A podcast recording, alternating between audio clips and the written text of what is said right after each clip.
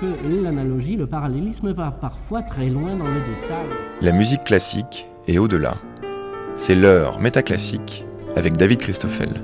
Au moment du mixage, on ne manque pas de régler la balance entre les instruments. On vise le bon niveau de gain qu'il faut donner à la clarinette, par exemple, pour qu'elle se loge au plus juste dans le son du piano. Ce faisant, on touche au contour de l'alliage des timbres en présence. Et pendant qu'on y est, on ne devrait pas se priver de mettre un filtre sur tel instrument, d'en retravailler le spectre harmonique et de ne pas se priver des possibilités technologiques offertes par les recherches en électroacoustique. Investie alors dans toute la force quasiment alchimique qu'elle peut prendre, l'étape du mixage peut devenir tellement déterminante que le compositeur Denis Levaillant a très tôt installé chez lui tout le matériel nécessaire pour mixer ses propres disques à domicile. Pour documenter ses échanges avec son ingénieur du son Pierre Jacot, Métaclassique a tendu ses micros de l'autre côté de la console en captant une séance de mix avec Denis Levaillant et Pierre Jacot dans le studio personnel du compositeur.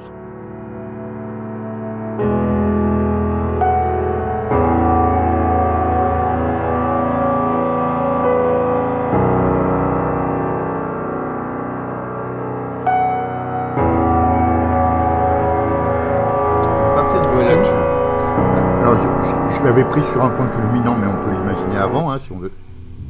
À partir de là, j'ai fait une vraie cassure avec un film de troisième ordre, j'ai vraiment cherché le, le, découpage.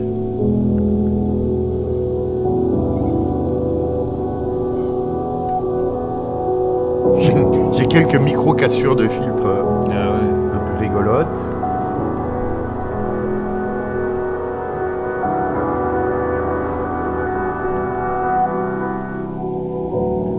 Dans l'esprit euh, palette, d'outils filtres, quoi, tu vois.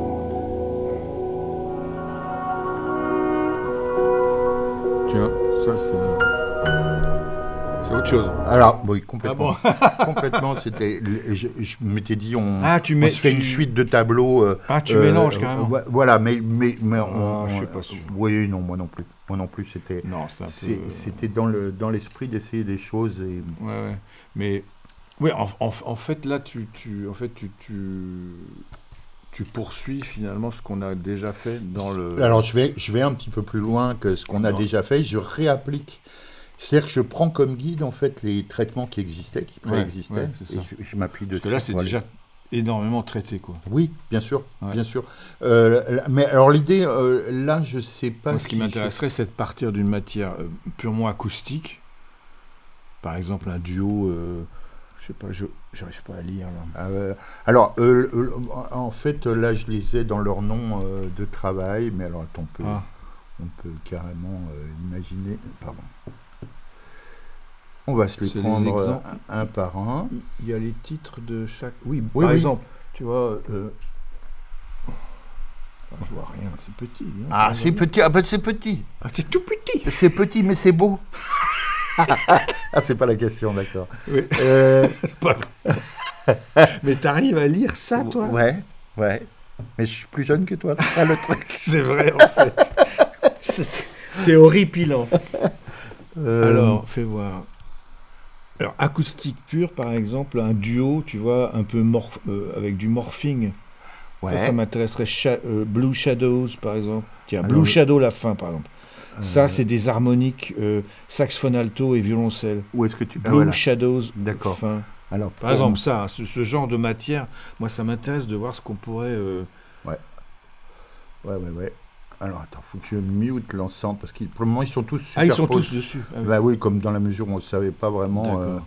Euh, tu vas pas me faire le mix des 30 quand même. Hmm, non, c'est pas l'idée. C'était T'imagines Ouais, assez bien.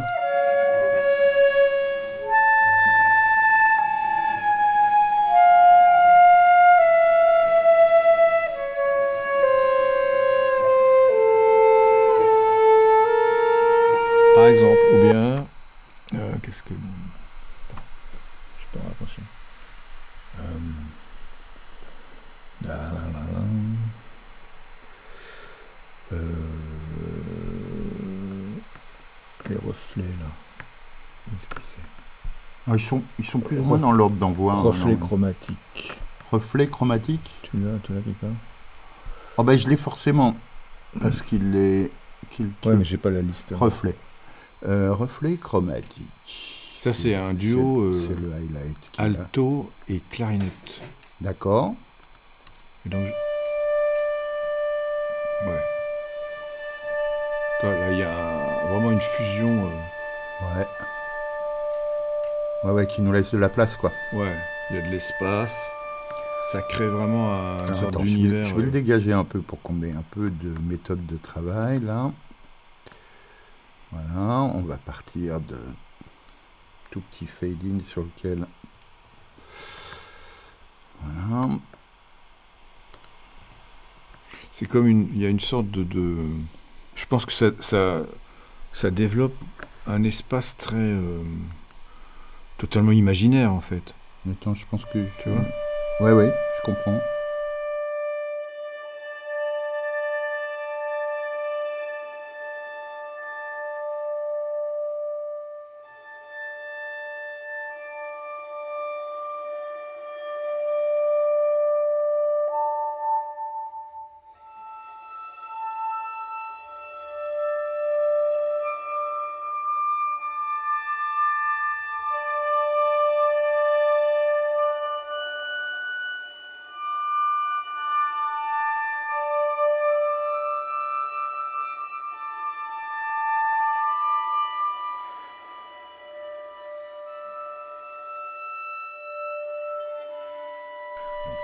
Donc là, je, euh, voilà, à toi, à toi, c'est une question de voilà, tra- de traitement d'espace. euh, je pense pas, pas de filtrage parce que le, le- le- Oui, que le, morph- morphing, il est, il est, il est très net.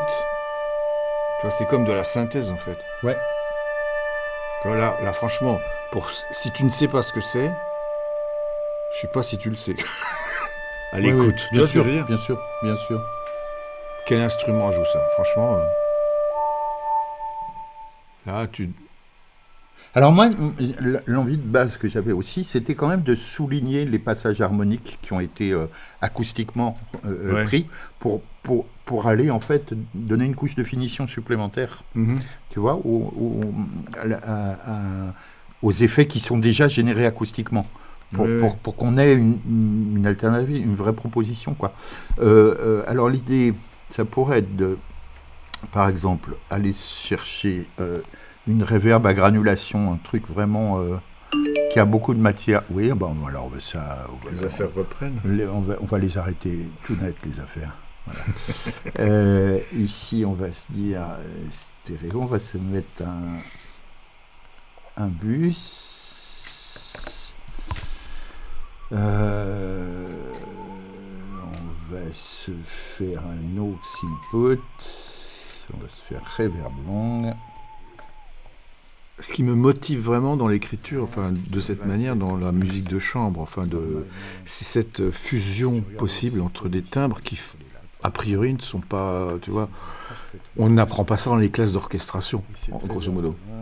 Tu, vois, c'est des, des, des, finalement des, possibilités euh, euh, sonores de chaque instrument qui, tout d'un coup, se, se, bah, fusionnent. Et c'est, on, on est, on est comme devant un, un produit de synthèse, mais c'est deux instruments acoustiques euh, Ouais, traditionnels. C'est la, matière de base, ouais, Voilà, qui, qui- voilà, qui- et c'est qui- ça qui diffère et qui, était, qui rend les choses tellement plus Voilà. attachantes, plus organiques, plus. euh, Voilà, c'est organique en fait, c'est une matière organique. Donc euh, on a oublié, on a oublié, on, voilà, on a un petit peu oublié ce- cette, cette qualité matérielle avec toute, toute la mode du synthétiseur, bon, qui est, évidemment c'est- euh, passionnant, mais on n'aura jamais ce grain.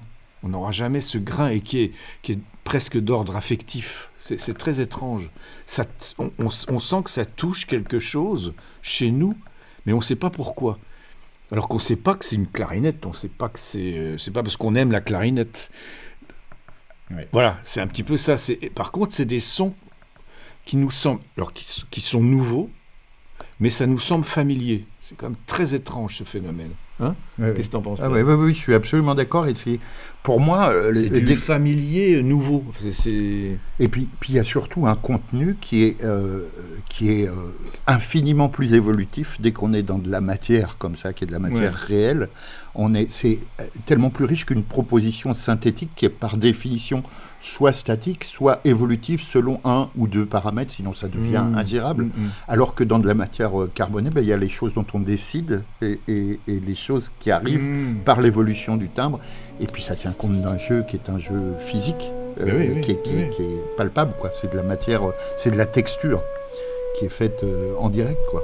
Oui, il y a quand même deux humains à l'origine. Voilà. C'est un petit peu ça qu'on ressent, je pense. Ben oui, je, je, Une sorte de, familiarité d'espèce quasiment. c'est des ah, il y a deux sapiens derrière là, au fond Ils sont quand même là, quoi.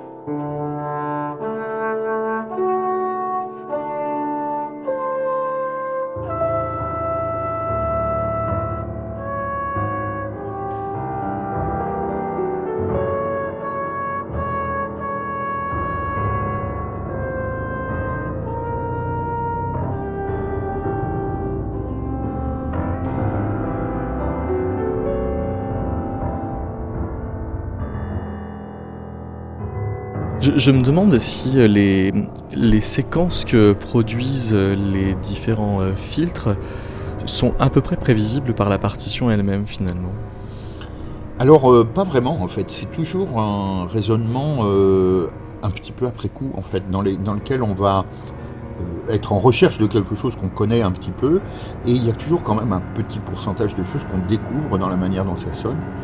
Et J'aurais tendance à dire que ça, ça peut être un petit défaut de jeunesse de vouloir garder absolument tout sous contrôle et que c'est une dimension très intéressante d'avoir euh, de temps en temps quelque chose qui se révèle avec la manipulation sonore. Euh, moi, je, le vois même en termes de mixage, dans, dans, les, choses qu'on prévoit, qu'on planifie, qu'on va organiser pour qu'elles sonnent d'une certaine manière.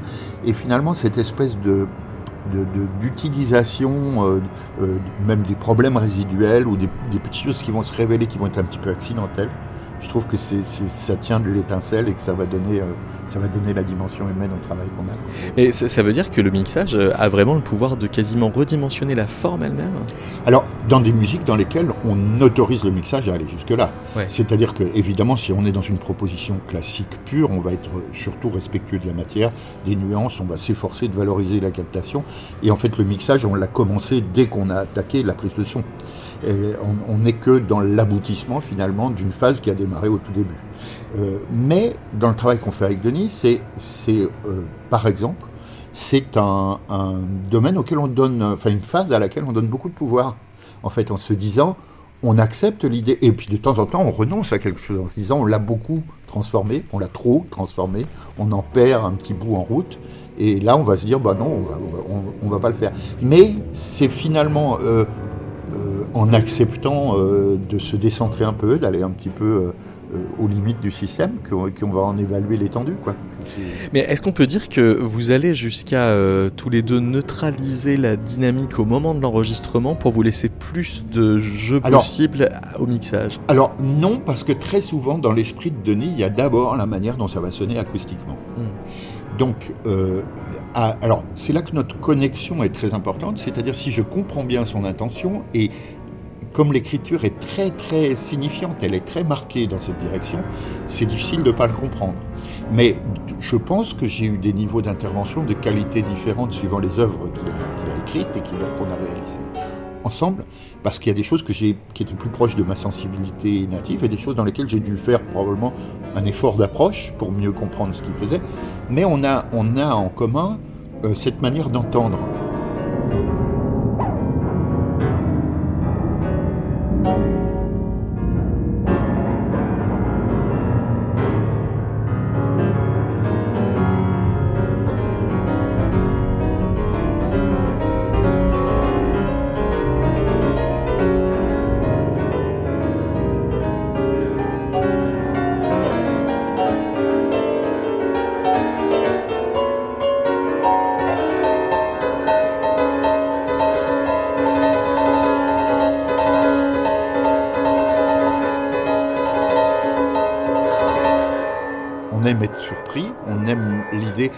Et, alors après, c'est aussi dans ma proposition à moi. Est-ce que je vais être un petit peu transgressif Est-ce que je vais aller loin?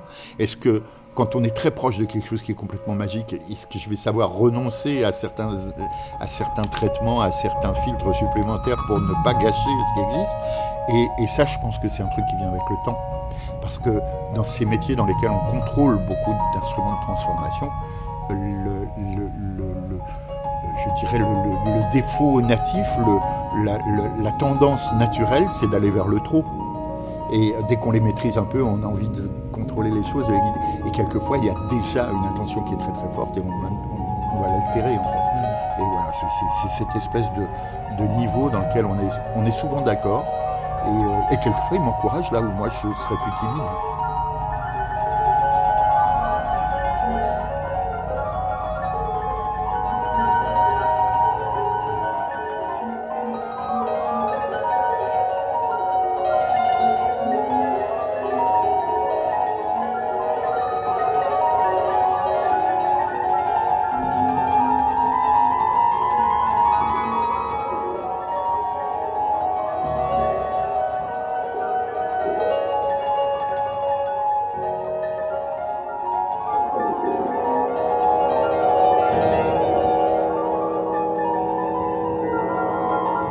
Et du coup, ça me donne envie de reposer la même question, c'est-à-dire la, durée de vie euh, d'un filtre, euh, elle dépend quand même de la partition.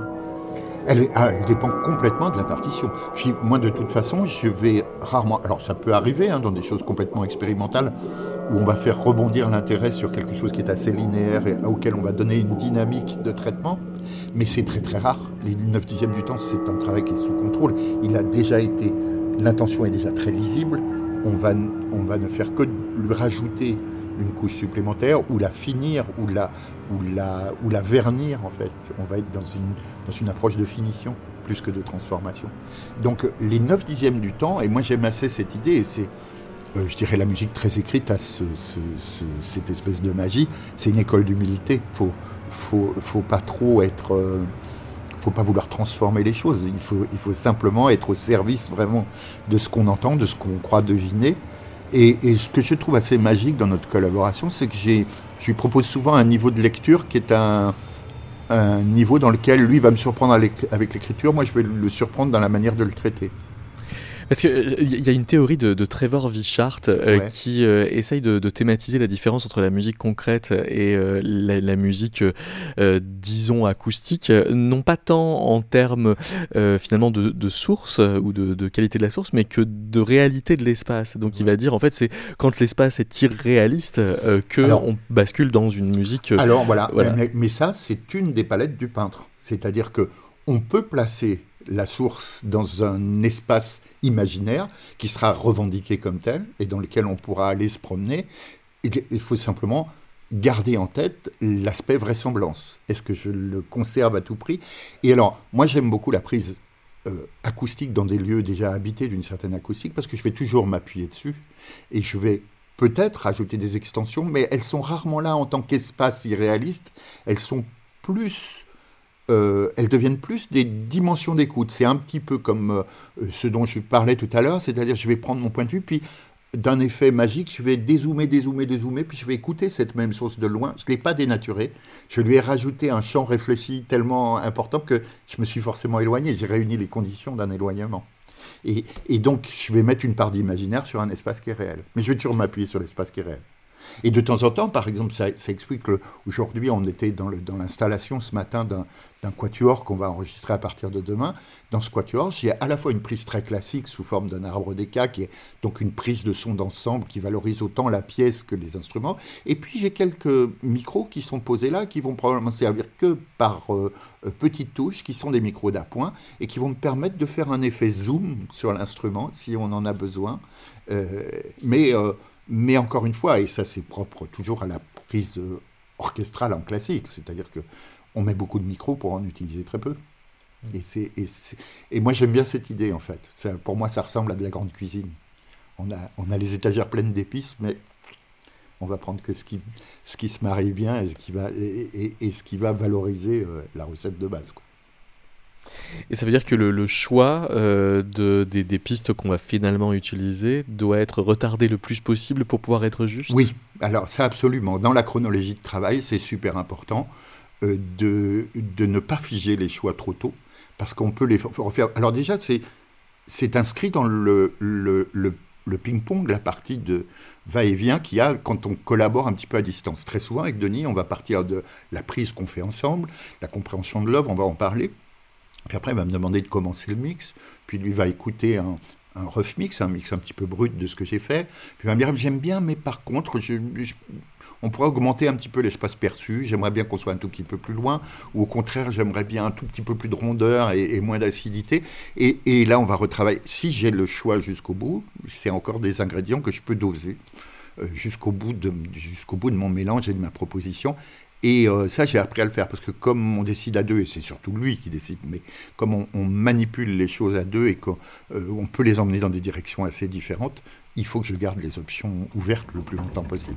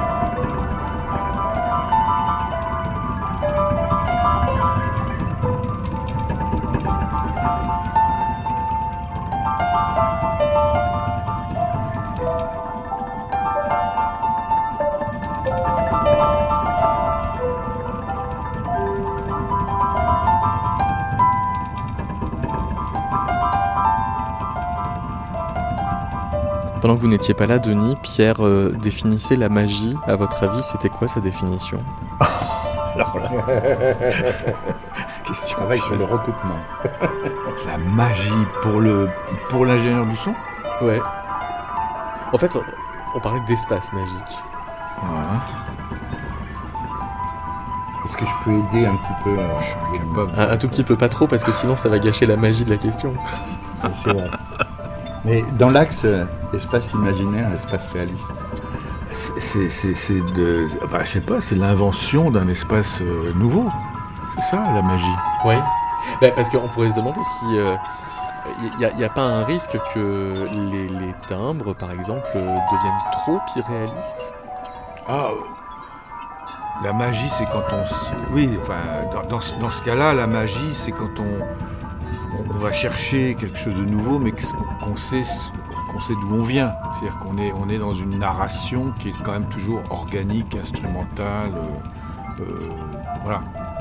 Oui, ça c'est sûr. En même temps, moi je suis assez fasciné hein, euh, par tout ce qui est. par toutes les possibilités de traitement numérique du son acoustique. Quoi.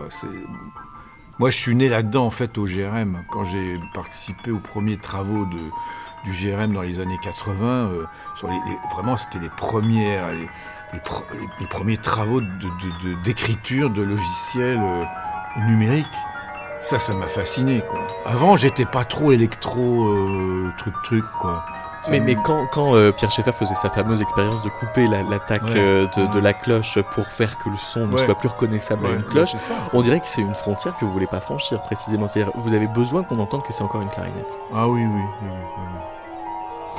Pour certains travaux aussi, je suis capable d'aller très loin. on l'a déjà fait. On l'a déjà fait, bien sûr. Oui, évidemment. Mais quand même, j'aime je, qu'on entende la source organique, vraiment. Parce que ça, pour moi, ça fait partie de l'instrument d'aujourd'hui.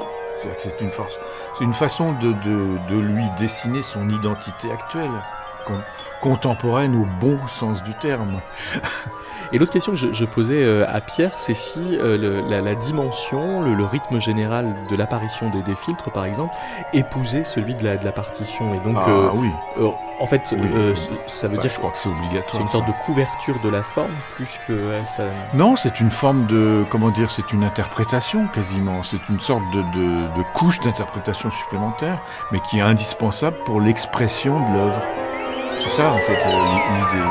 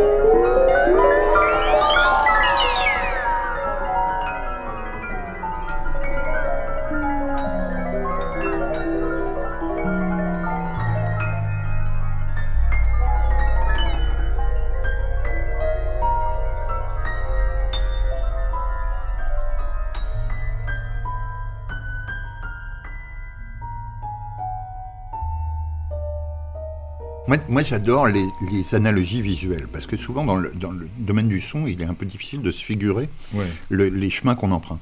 Euh, imaginons une réalisation mono-caméra ou, euh, ou, imaginons euh, trois caméras et un réalisateur capable de passer de l'une à l'autre. C'est en fait une multiplicité des, points de vue et, leur utilisation avec une troisième dimension qui vient se rapprocher, s'éloigner de la source, proposer une, une lecture.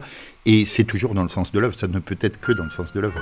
Hmm. Et d'ailleurs, Denis a une forme d'exigence quand, euh, quand on a des, des interprètes ici, c'est toujours des gens qui ont une vraie maîtrise de ces éléments-là.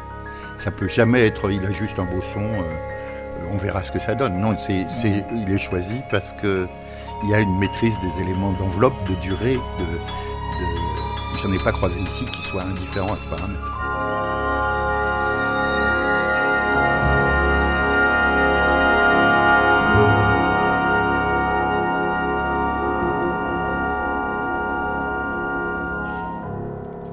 La musique classique est au-delà.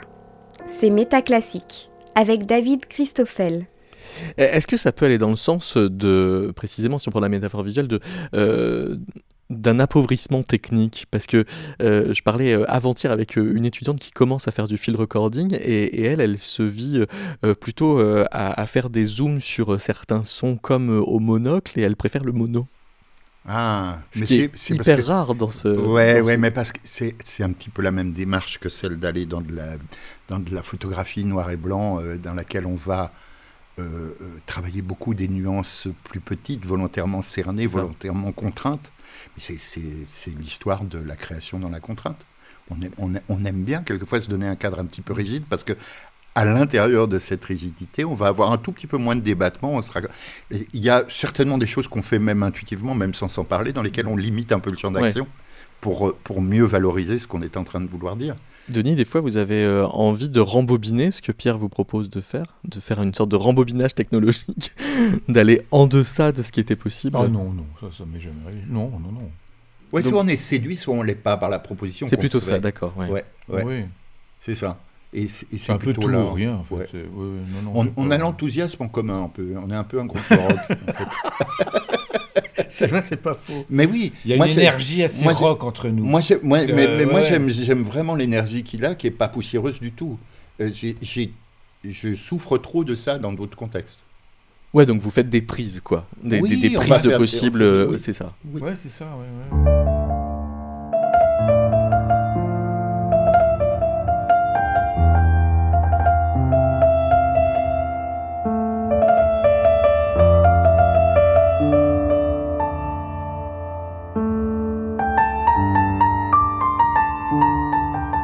Mais ce qui est intéressant, c'est par exemple ce que Pierre a fait sur l'enregistrement de Blue Songs, le, dernier disque du piano solo que je viens de produire. C'est intéressant la façon dont ça s'est euh, produit en fait. Comment est-ce qu'on a créé cette affaire? Parce qu'en fait, le son de ce disque, j'en suis vraiment moi extrêmement heureux et je crois que Pierre aussi. On a vraiment inventé quelque chose. Alors c'est un peu prétentieux peut-être de dire qu'on a inventé un son de piano, mais je crois que c'est la vérité. c'est tout simplement pourquoi Parce que Pierre a, écouté mon répertoire, je lui ai fait écouter ce que j'étais en train de travailler, et il a eu l'envie en fait d'aller euh, plus loin que ce qu'on avait fait avant, plus loin que ce qu'on avait fait par exemple sur les sonates de Haydn, qui était déjà un son assez nouveau pour le, pour le classique, mais un petit peu plus loin encore, comment est-ce qu'on peut faire un petit peu plus loin? Comment est-ce qu'on peut creuser encore plus? Et il sait que moi, je suis très sensible au son de ce point de vue-là. Et que le son, pour moi, est une forme d'expression. Donc, comment on fait? Eh Ben voilà, il a inventé un truc, genre, euh, j'enlève le couvercle, je mets un décatri, enfin à peu près un décatri, pas forcément euh, au millimètre près, mais bon, voilà, et on travaille là-dessus. Et, et finalement, il effectivement, il se trouve que le répertoire que j'avais enregistré dans, pour, pour cet album euh, correspond à cette prise de son-là. C'est quand même très étrange. Et ce qui est très rigolo, c'est qu'aujourd'hui, il me dit euh, euh, il y a des choses qu'on va travailler dans ce sens-là. Parce que du coup, cette proposition de son va lui faire penser ben son. Fait référence. Et donc, voilà. et, et qu'est-ce que vous avez fait sur Haydn sur Haydn, on a, on a déjà joué sur des micros qui étaient à des distances différentes. Donc on avait de temps en temps une proposition en, proximité et, on a été chercher de l'acoustique un tout petit peu plus cru, un tout petit peu plus euh, moins noyé, moins proposition à 10 mètres du premier rang de la salle de concert avec le couvercle grand ouvert. On était déjà plus en proximité. Et sur Blue Songs, on a été très loin parce qu'en fait, moi, ce que, pour finir ce que disait Denis à l'instant, euh, c'est qu'en fait, quand j'ai écouté son truc, je me suis dit comment est-ce que je me placerais moi pour l'écouter au mieux? Je crois que je serais accoudé sur le bord du piano pendant qu'il joue. Donc mm. j'avais envie d'entendre les marteaux, j'avais envie d'entendre les, les, bruits secondaires du, piano. Et ce couvercle venait jouer les troubles faits parce qu'en fait il est fait pour envoyer le son très loin quand on est en concert, génial. Mais là j'avais envie d'être. C'est un outil de réverbération naturelle. Voilà, j'avais envie d'être très près. Et, et donc du coup j'ai fait un making qui ressemble à ça et qui soit, qui soit à l'écoute du détail. Et, qui euh, et, d'ailleurs, les, premiers auditeurs euh, de, cet album, m'ont tous, tous me disent c'est incroyable, j'ai l'impression que je suis accoudé euh, sur ton piano et que tu es en train de jouer là, que tu es là, quoi. Il y a une sorte de présence, du coup, du pianiste qui, qui, qui, n'existe pas dans des enregistrements faits autrement. Mais c'est vrai que déjà, déjà le Haydn, vous verrez, c'est assez, c'est assez proche. Il y a aussi une vie de l'instrument qui, euh, qui devient corps en fait. Mais oui, mais, mais c'est notre sujet de conversation favori avec Denis. Il me donne des nouvelles du piano. Je, je rigole pas. Hein. Mais oui. C'est ah, j'ai trouvé un accordeur. Ah tiens, ça, il s'ouvre. Ah, euh, ça y est, il est en train de vivre. Est-ce que tu crois que je devrais peut-être regarder vers un œuf? Non, écoute, attaque et on va se faire changer la vie. Parce qu'en fait, c'est un, c'est un organe, quoi. C'est un, un animal. C'est un, un être vivant pour moi. Et comment est-ce que euh, toutes ces, considérations de, post-production euh, viennent euh, changer les, envies pré-compositionnelles? Parce que j'imagine que votre métier de compositeur se hmm. trouve redimensionné par tout ce que vous vivez avec Pierre. Ben, oui, ça, touche pour moi beaucoup à, la, précision de mon oreille interne, mon oreille intérieure. Euh, s'affine de production en production, ça je, ça je, je m'en rends compte. Et je, je, je, trouve que je fais des progrès en orchestration euh, quand je travaille le son. ça paraît peut-être bizarre, mais, mais c'est la, pure vérité. C'est-à-dire que ma sensibilité à un timbre de tuba euh, dans une certaine euh, tessiture va être, quand, quand, je serai amené à, l'orchestrer, je, je, je, saurai dans quelle octave je veux l'entendre, beaucoup plus précisément qu'il y a 30 ans peut-être. C'est très étrange, j'ai fait beaucoup de progrès en orchestration grâce au travail du son. Et ça, c'est assez peu connu en fait, je crois. Je ne sais pas. Enfin, mais mais il y, y, a aussi une attitude qui est, enfin, ça, dépasse même presque le cadre de la musique, c'est-à-dire, c'est au fur et à mesure que l'expérience arrive, euh, si on continue à accepter d'être étonné, il fait pas semblant d'être blasé. Hein. Et quand ça lui plaît, je le sais. Hein. Quand ça lui plaît pas, je le sais aussi d'ailleurs. Et, et, et, donc d'un seul coup, euh, euh, c'est ça la vraie cure de jouvence. Hein. C'est que d'un seul coup, euh, quand, quand, un truc est réussi, on saute au plafond, quoi. On est des gamins. Et c'est vachement important parce que c'est le degré ah d'implication, ça va avec. Quoi.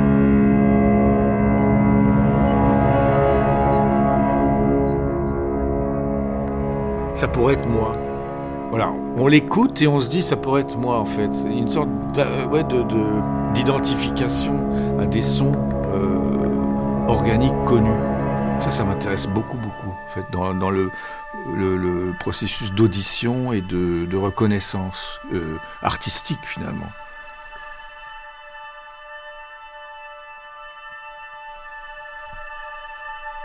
Là, tu, tu gères. Je suis en train de gérer le, en fait, le retour de l'effet, de ce que serait l'effet. Voilà, je vais enlever le freeze.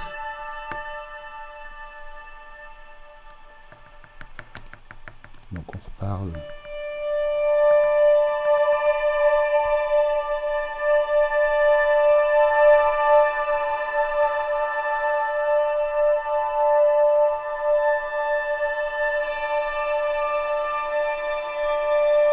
Alors en plus, ce qui est intéressant, si on part un peu dans cette direction-là, c'est qu'on organise en fait une polyphonie de, de retard, quoi. On, on, va, hmm. on, peut, on pourrait même aller un poil plus loin dans cette direction-là, en, ayant, euh, en ayant un effet de répétition derrière. Ouais, absolument. Où on, organise ça encore. Euh, euh, je pensais à. Un canon, moi je ferais bien un canon, effectivement. Ouais, ouais, c'est hmm. ça, où les choses vont forcément qu'est-ce qu'on va utiliser? Le 85, qui va être un peu compliqué pour ça. Euh, le HDL. Le HDL, c'est intéressant parce qu'on peut organiser une petite. Euh,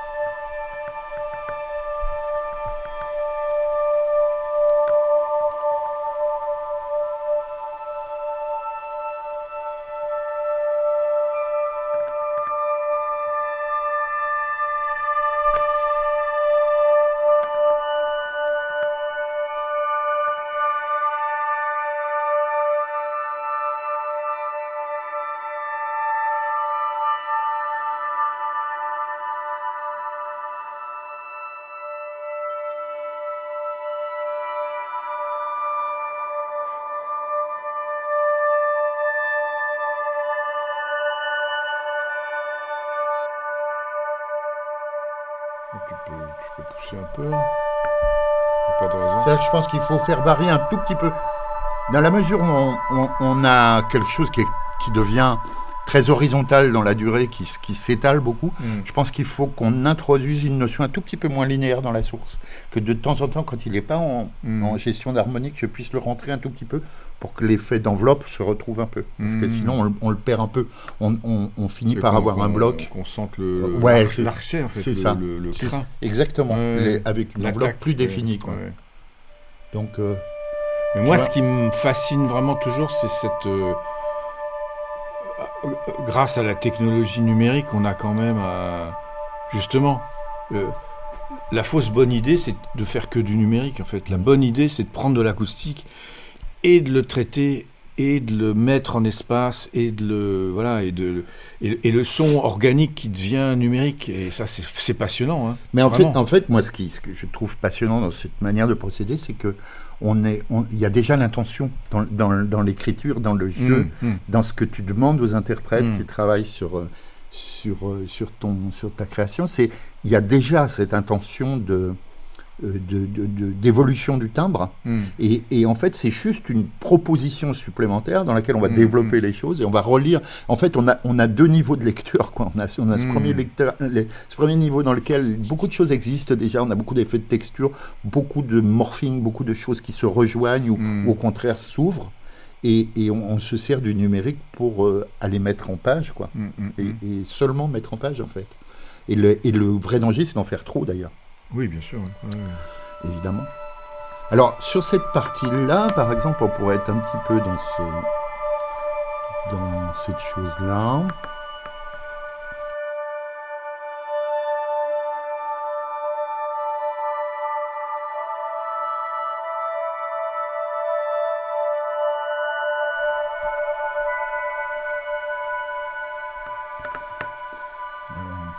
Là-dessus, on est bien si sur le résultat de ça, je mets un filtrage. Pourquoi, pourquoi tu appelles ça la stéréo augmentée, toi? C'est toi qui m'en as parlé. En fait, ça me fait penser au point de vue qu'on peut utiliser, qu'on utilise visuellement quand on fait de la vision augmentée, qui est le truc euh, avec les lunettes euh, Très Alors, oui, avec les lunettes euh, semi-transparentes. C'est-à-dire, j'arrive dans un musée, j'ai plus d'auto-guide, de machin de bidule, j'ai une vision qui, si les lunettes sont transparentes, est celle que je verrai avec mon œil nu. Puis mhm. d'un seul coup, je suis tchécoslovaque du Sud et j'ai l'explication qui vient me donner, qui vient me donner un niveau de lecture supplémentaire, soit par explication, soit par l'histoire de l'auteur, soit mhm. par ou j'ai une superposition graphique qui vient me dire euh, si j'enlève le bleu dans ce tableau, je vois que le, travail de hmm. toutes les autres couleurs, tu vois, je vais faire du soustractif, de l'additif. Du... J'ai en fait une vision qui est prismée, qui, qui, est, hmm. dans laquelle on va aller extraire des éléments hmm. ou valoriser d'autres éléments. Tu penses qu'on peut faire pareil pour le son C'est l'idée là. C'est vraiment l'idée. C'est vraiment l'idée d'aller chercher des niveaux de lecture différents en disant dans un dans quelque chose qu'on a voulu forcément très étirer dans le centre, qui est, hmm. qui est très... Le, morphing, ça sous-entend un mouvement lent. Hmm. Donc dans ce mouvement lent, on propose une exploration qui est, elle, hmm. euh, voilà, qui, qui, va être ciblée, dans laquelle on va aller chercher des, en fait, ça voudrait dire qu'il faudrait avoir plusieurs versions qu'on pourrait mixer les unes Alors, avec soit on fait plusieurs versions et on les mixe les unes avec les autres, soit on automatise des actions sur des, sur des, des modules de traitement. Euh, et, on va aller euh, balayer, découper, un peu comme si, euh, tu sais, en, travail d'électroacoustique, on faisait un truc qui était passionnant, on prenait un tam-tam, un, gros gong, on, l'impactait et on promenait un micro sur tout son rayon de façon à, aller chercher tous les harmoniques à mmh. l'intérieur. Mmh. Et finalement, ça n'était qu'un regard à la loupe sur une mmh. vue, un son d'ensemble qui était pour le coup très identifié. Et c'était très surprenant d'avoir cette vue-là. Et c'est un truc qui est toujours resté pour moi. Je trouve que c'est une expérience qui est super intéressante mmh, parce que mmh. elle permet de prendre euh, euh, la longue vue. Mais moi, j'ai cette espèce d'attachement dans plein de domaines. C'est-à-dire, il y avait une émission à une époque qui était géniale, qui s'appelait Palette, dans laquelle on prenait un, tableau de maître. Ah oui, oui, je me souviens. Et par la technologie, on se disait, tiens, on fait abstraction de la couche qui a été faite en dernier. Il y avait des mmh. graphistes qui avaient bossé. Euh, comme des ânes dessus, mais hmm. c'était devenu transparent. Et on pouvait euh, supprimer des couches dans ce tableau et donc avoir accès à ce qui avait été fait en premier. Hmm. Et on avait des experts qui nous disaient, alors c'était très pédagogique, très didactique, un peu vulgarisant, chose que hmm. nous, on n'est pas obligé de faire parce que la proposition reste très libre. Mais c'est l'idée d'aller focuser, de regarder à la loupe finalement un son ou un ensemble de sons, une interprétation et d'aller chercher dedans euh, un découpage temporel. Et donc, c'est en fait, c'est on prend la route et au lieu de la suivre tout droit, on, propose des itinéraires de traverse. quoi. Mmh. Mmh. C'est un, peu l'idée, tu vois. Alors, en allant chercher un effet comme celui-là, par exemple, je vais aller chercher à l'intérieur, par exemple, je vais avoir... Euh, un filtre. Ouais, et, et là, c'est un vrai ajout transposé, c'est-à-dire que je prends mon alors, est-ce que je peux prendre ma note comme ça? Oui, je peux. Alors, je vais la descendre.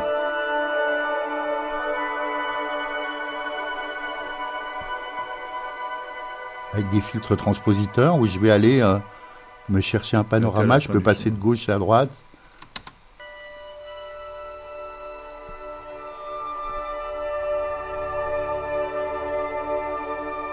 Et derrière, avec une EQ, aller chercher ce qu'on génère, tu vois, en le, en le, en le faisant vraiment. Euh, euh, parce que ce son, a priori, il est isolé dans une espèce de sphère euh, au médium, mhm. très définie dans le registre de la voix ou de, la, ou de l'instrument d'origine, en fait. Mhm. C'est là qu'on peut un peu l'identifier. Et si je vais chercher des sub-harmoniques qui, normalement, n'existent pas dans le son, qui sont, qui sont à des doses infinitésimales, qui ne sont pas perceptibles, et, là, je vais les chercher et je les, je les valorise. Ça peut être super intéressant. Donc là, derrière, je peux mettre un filtre. je vais faire en sorte que ça s'en aille pas pour que ça soit praticable. Et derrière, je vais aller chercher un, euh, un, filtre, comme le Kirchhoff, par exemple. Et je vais aller chercher du grave. Vraiment. Voilà, où on va aller chercher... Euh,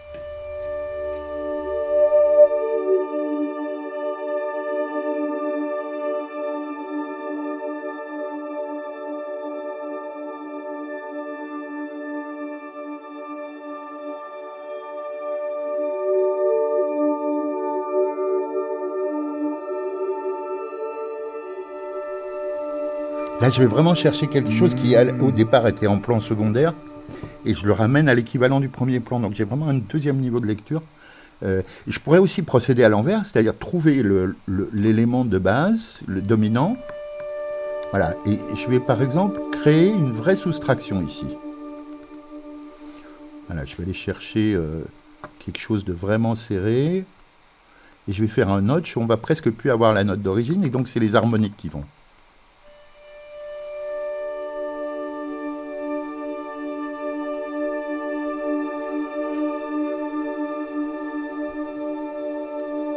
Je suis presque trop fin, j'ai du mal à l'enlever.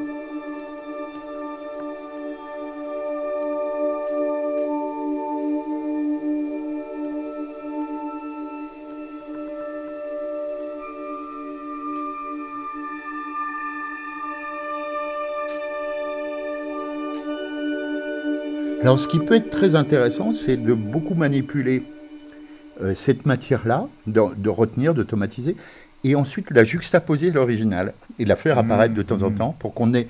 Il faut qu'on ait ce mouvement hein, d'aller-retour, sinon, sinon on perd un peu la référence et, ça devient. Il serait peut-être plus clair sur une matière plus, plus dense, non? Imaginons. sur les, les, les voix. Euh, compassion, je ne sais pas si tu peux le, trouver. Ouais, je vais, je vais te le trouver. Alors, ce que je vais faire, faire exactement le même travail, mais sur des, ouais. sur des accords plus, plus, plus riches. Alors, compassion.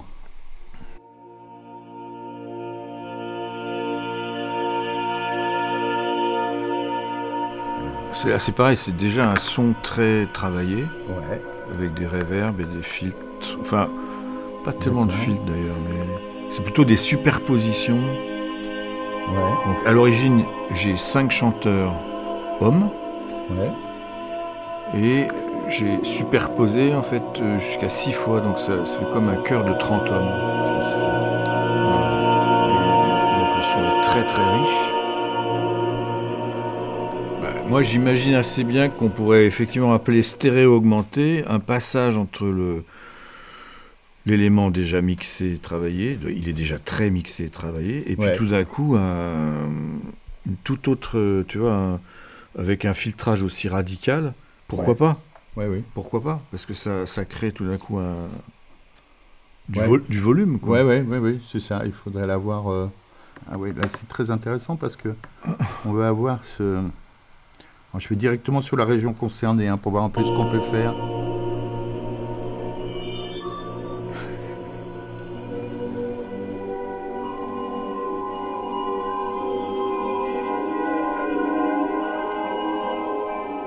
C'est une sorte de vocoder. Euh, Alors en fait, c'est le, même. c'est le même principe. je vais prendre tous les harmoniques impairs, tous les harmoniques pairs.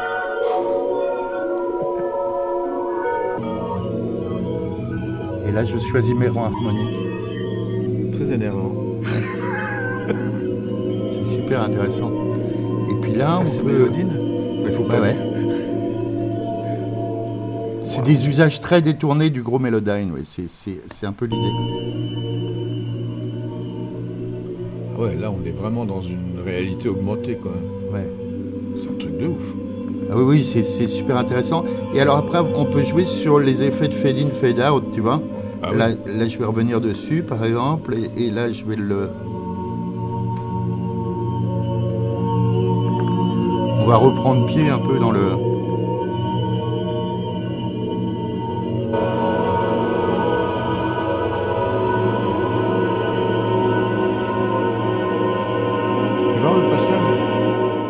Comment? Fais voir, réécouter le passage de l'un à l'autre. Alors, je passe de l'un à l'autre, ouais. Alors, faudrait pas. Je, je le fais passer de l'un à l'autre vraiment. Là, je suis sur la matière euh, sans toucher. Là, je prends de l'importance sur le bleu. Et puis là, je fais varier les choses, tu vois.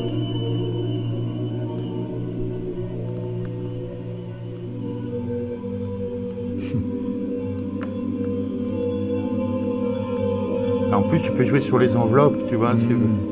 Dans, ce contenu-là, il y a peu d'enveloppes, mais.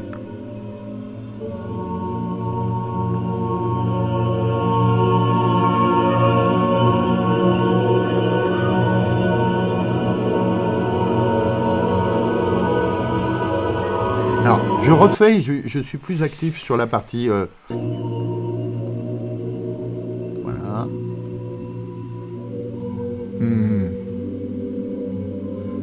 progressivement, je vais avoir plus de formants, plus d'harmoniques suivant les contenus en fait.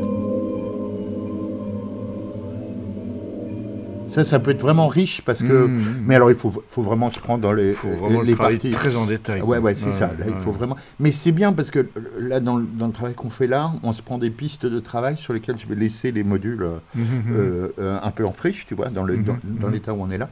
Et puis, on, on va prendre le temps euh, de découper tout ça.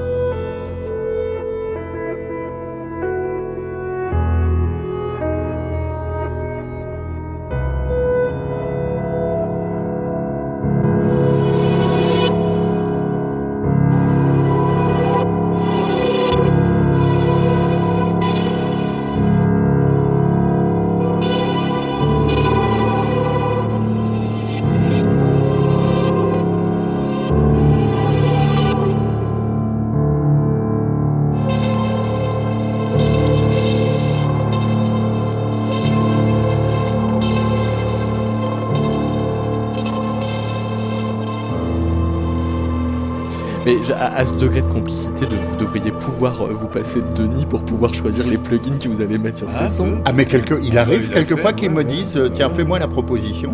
Et, qu'est-ce que ça change qu'il soit là quand même encore Il y a tout un album. Mais il y a des choses qu'on a envie de travailler tous les deux euh, physiquement. Où on se disait, par exemple, cette, cette, période de Covid et de machin qui nous a forcément un peu distancés sur les méthodes de travail. Mais il y a un truc qui nous manque un peu. Et là, et là, on était content de se retrouver là, en train de refaire, ah de replanter les micros, de refaire des trucs parce, parce, que parce que c'est de la musique, donc, euh, donc euh, voilà, c'est important de la partager dès le début. Mais mais il y a des moments où on peut, mais c'est toujours comme ça en fait, quand, quand, surtout dans les petites équipes de travail. Si vous êtes 10, euh, ne pas avoir les 9 autres, c'est ça devient un exercice compliqué. Par exemple, un, un, projet qui est de ce point de vue-là assez significatif, c'est le, projet que j'ai fait pour Universal, pour le cinéma.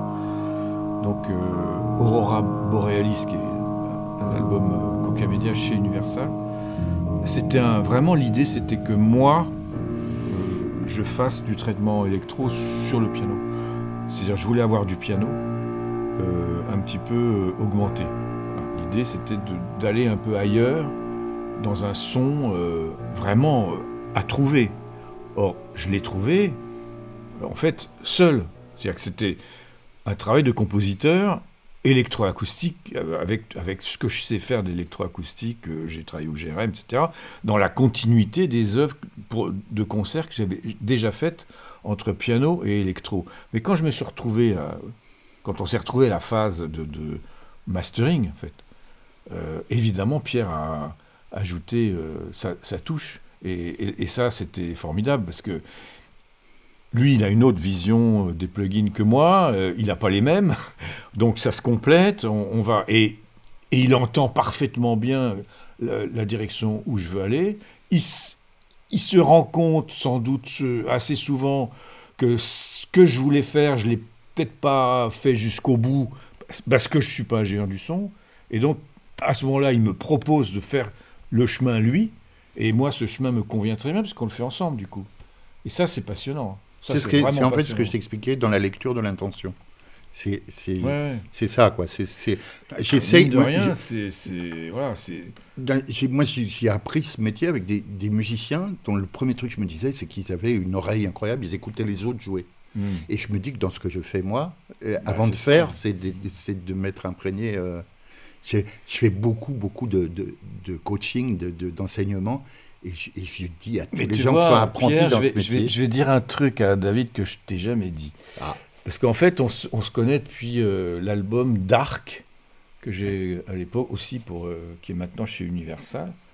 Et à l'époque, en fait, le, je travaillais en. Je travaille d'ailleurs toujours avec Marc Pierrat, qui est mon complice euh, dans le spectacle vivant pour la multidiffusion, depuis que j'ai commencé à faire du spectacle musical, et qui est aujourd'hui directeur du son au théâtre de, Chaillot, et qui est, bon, qui est un, vraiment un être d'abord adorable, en plus extrêmement inventif, dans un espace de...